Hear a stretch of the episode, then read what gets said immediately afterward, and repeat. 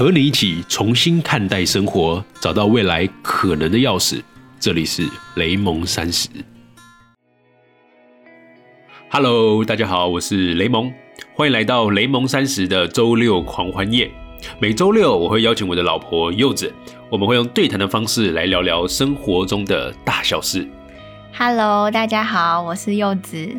哇，我们已经尝试了这个问答第三周嘞。然后我最近在看了很多 podcast 的节目，发现好像其实有更好问问题的方法哦。没错，因为我们看到一个 podcast，他是怎么去回答读者们的问题呢？他用一个非常巧妙的方式，他说你要到 Apple Podcast 的评价给他五颗星，然后他才会回答你评价里面的问题。所以要留五颗星，我们才会回复他嘛？这样是不是有点太那个 不太好？这样子的确有点不太好，不过没关系，就是我们给大家一个特权好了，就是只要如果你回了五颗星的评价，跟我们分享你在听雷蒙三十的各种感受，你就会有有有永久回答权，也就是你所有以后到各个地方去给我们的提问，我们就会在这个下一期的节目来回答你的问题。嗯，这样好像还蛮好的，不管我问什么都要回复我嘛。对对对，就是你只要我给了批评你也会回复我嘛。可以可以可以，就是如果你只要给了五颗星之后，然后你就把你的这个评论截图，然后分享给，就是可能用 IG 啊或 Facebook 给我们，然后我们之后就会知道说你以后提的问，我们就要回答，就会在近期的节目给你一个回答，这样。好，总之就是希望大家可以多给我们一些回馈啦，我们会更努力的做好这个节目的。这样，对，嗯，大家还记得我们上周在雷蒙三十脸书社团有分享一个给大家的行动计划吗？这个行动计划现在已经开始第六天了，大家都还蛮热络，愿意去分享的。但是因为是第一期，所以我们也在努力去寻找我们自己的社群定位，然后我们也会再举办一些活动。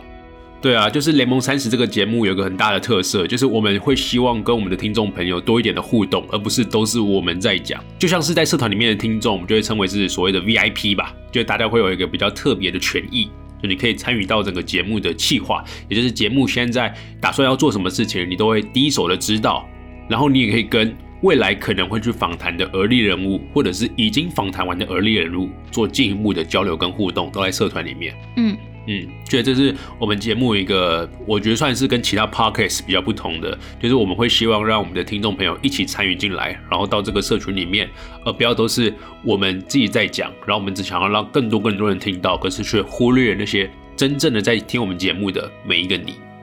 好，那我们来进行今天的问答喽，你准备好了吗？嗯，好了，来吧。好，就是有一个在 IG 的 William 想要问你斜杠的定义是什么？然后他其实补充了蛮多东西，我们请柚子把它跟大家分享一下。对，因为他说他其实有一些认识的人，然后换了好几个工作，每次工作性质不一样，好像就会自称自己是斜杠青年，然后导导致现在长辈好像认知你称自己是斜杠，就有一点不务正业啊，然后频繁换工作这样不稳定的印象。所以其实他想问的应该是说，是不是斜杠的定义现在对大家来说已经是一个不好的印象了？你你对于斜杠这个词，你觉得是负面的吗？还是你觉得它是一个形容现在的人，然后有各种职务？我觉得这个就绝对要去听我上次录的那一集，又要宣传自己上次的节目了。就我那一集里面有讲到，就是斜杠它其实不是一个目的嘛，它是一个结果。就是当你开始寻找你自己，或者你自己知道你自己生活的成就来源来自于不同的地方的时候，你会去跨出去去做尝试。可是就会像刚刚那个 William 讲的，就是他觉得会会不会让有些长辈觉得说这就是一个频繁换工作，非常不稳定。好，这就是很有趣的地方了。就在这个现今的社会中，有什么是稳定的？就是现在这个社会中，很多东西都是不稳定的，不稳定才是常态。就像唐凤讲过一句话，我特别喜欢，他都说与众不同才是常态，与众相同才是一种幻觉。他说，如果当大家都一样的时候，再是个幻觉，就是当大家都一样的话，这个社会就是没有所谓的多元，没有所谓的故事，没有所谓的精彩，就每个人都是往着名跟利去追寻的时候，这个社会单一的非常的无聊。就变成是到底长辈要的稳定是什么？所以我觉得，如果就像我刚刚讲的，就是斜杠是一个结果嘛，就是你一定要先让自己的生活可以过得下去，你才有办法去追寻其他的生活体验嘛。就是不然你你你把自己泡入在危险之中，当然也会有啦。可是这个就是不会是建议给大家的。嗯，其实他他他讲的呃稳定，应该是指公务员的这种工作，就是不太容易被裁员，或者在大环境下，你可以比较安逸的去做一件事情，做好一件事情就好。呃，可是我觉得在未来时代啊，就是如果你你做的工作类型都是那种进来的结构是简单的，出去结构是简单的，这也是唐凤所提倡的。然后你中间的过程就是你只要花时间去处理的，就是不用弄太多脑袋，你就会把这件事情处理掉。这种人很容易被取代，这种人在未来的时代才是不稳定的。就是在过往认为是稳定的东西，现在很多时候是不稳定的。所以我觉得，像刚刚这个威廉讲，就是他有些朋友就换了很多工作啊，然后发现他去尝试很多不同的领域，说不定这才是好的。因为在这个过程中，就像是上一次的而立人物讲的，你在不同的尝试中，你才去选择删掉哪些你可能以为你很有兴趣的选项或是技能，可是到时候你之后你尝试了，你会发现这其实不适合自己。嗯嗯，然后这个时候你还更能发现到底自己是适合什么样的事情。你把什么东西给扎深，一个点深了之后，你才有那个资格，甚至真的很很难听到，就是你才会有这个能耐去尝试不同的领域，去找出自己的生活。嗯，对对对，我觉得还是一样讲，就是当一个本没有够足够深的时候，你一直去往外面去探索的话，风险其实蛮大的。可是像我自己就会蛮想要去尝试各个不同的一个点。可是可能我自己的本身的那个情况还没有打深，那这样的情况下，就会你会建议就是不要去尝，先不要去尝试吗？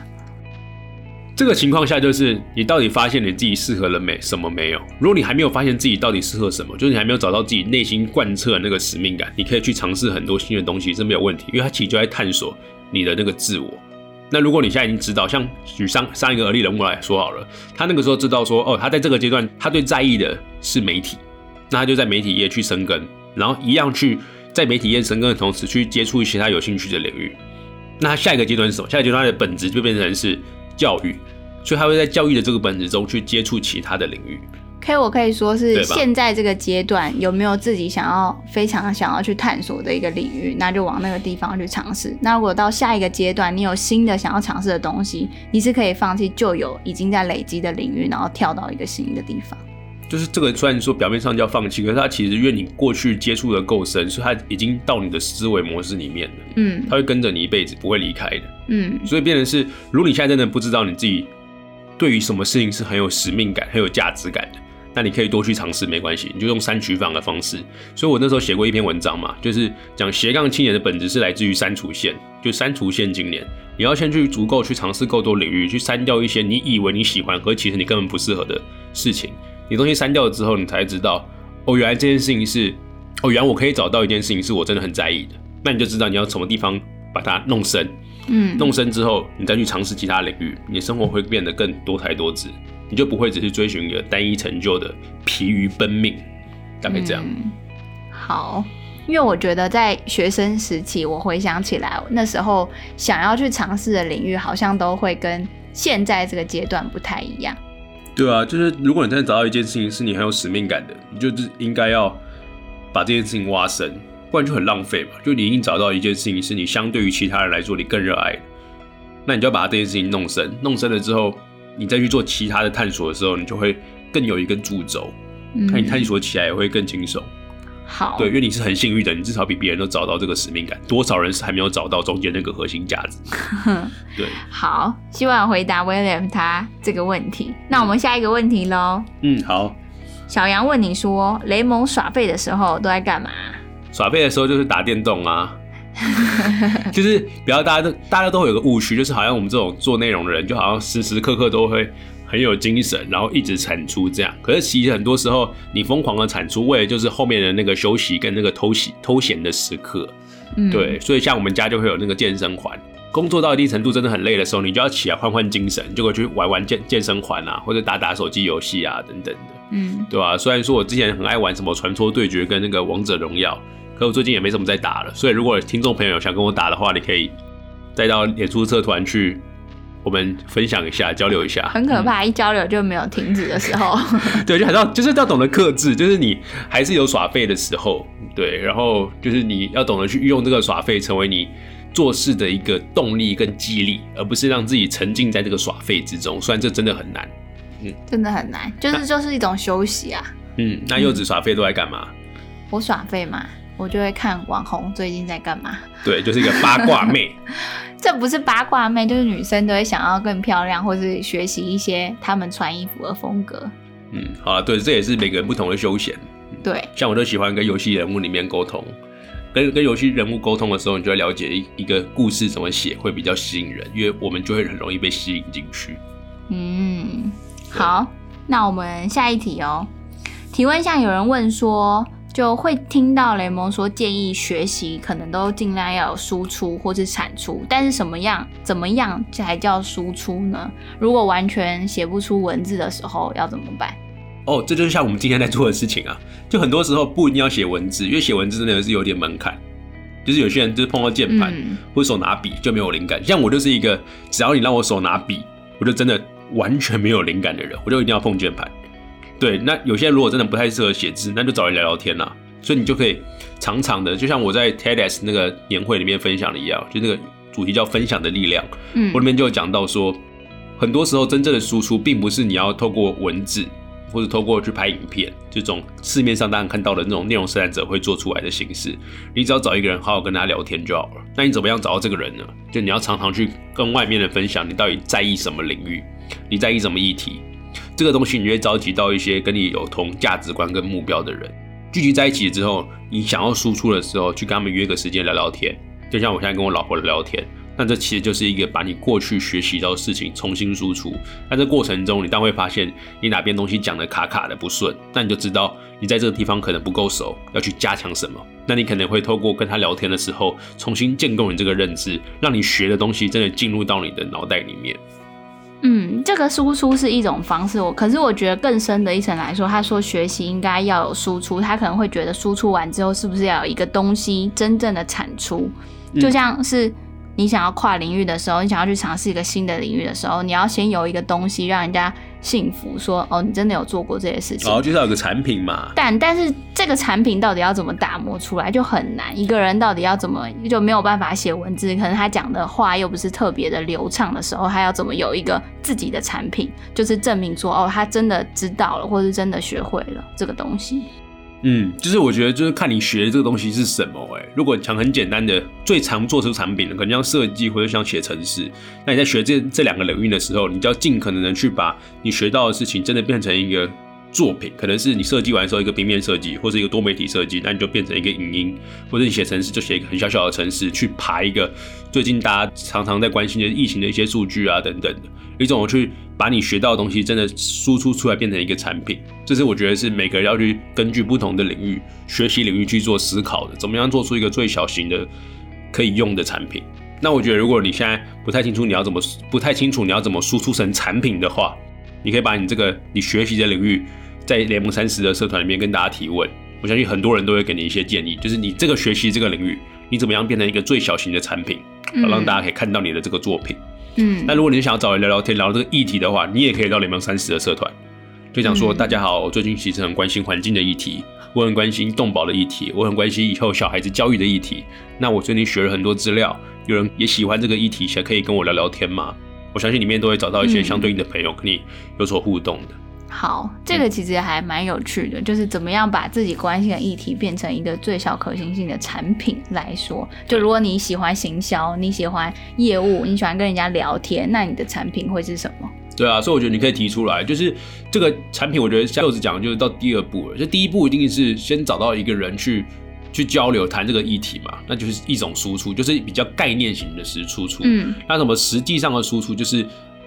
我觉得可以集思广益，就是让大家脑袋帮你想，所以刚好这两件事情都在两三十的社团可以找到。对，这个感觉要有有经验的人，他可能会比较讲得出步骤是什么。就在这个领域里面的人，他们看过很多类似的应用，那他会跟你讲说，那你现在所学的东西要实际落地的话，可能有哪些选项？好，那有机会我再开一个大家聊天来讨论这个这个做法好了。好哦，那我们看下一题。下一题，IG 上有说，呃，看 IG 的 看现实动态，雷蒙都熬夜熬夜到很晚。对，他说是时间本来就这样安排的嘛。那如果你想要，就怎么样去控制自己想要划手机的欲望？我觉得我刚跟刚那题好像啊，就是我觉得跟耍废那题很像，就是这个划手机的欲望，你就把它放在最后当奖励，那就没事。就是在过程中，你就知道要跟大家讲说，你就要一直跟自己讲说，不是跟大家讲，然后一直跟自己讲说，就是我赶快把这件事情完成，我就可以划手机了。你心里会真的有这样自己跟自己讲？不会啊，就想要打电动啊，真的吗？你就想要破关，对吧、你就说我要赶快完成。对，我就说我现在就差那一关六十八等了之类的，然后你就会想说，我把这件事情完成，所以你就哦会心无挂碍的赶快把手上的事情完成，然后去划手机。所以变得划手机的欲望不是在过程，因为在过程你这样连事情都做不好，你打电动也打得不爽。对，嗯所以就是你尽量把这种诱惑性的东西放在最后，嗯，让它变成一个动力，这是第一个。然后第二个是熬夜熬到很晚，这没办法，就现在是个社畜。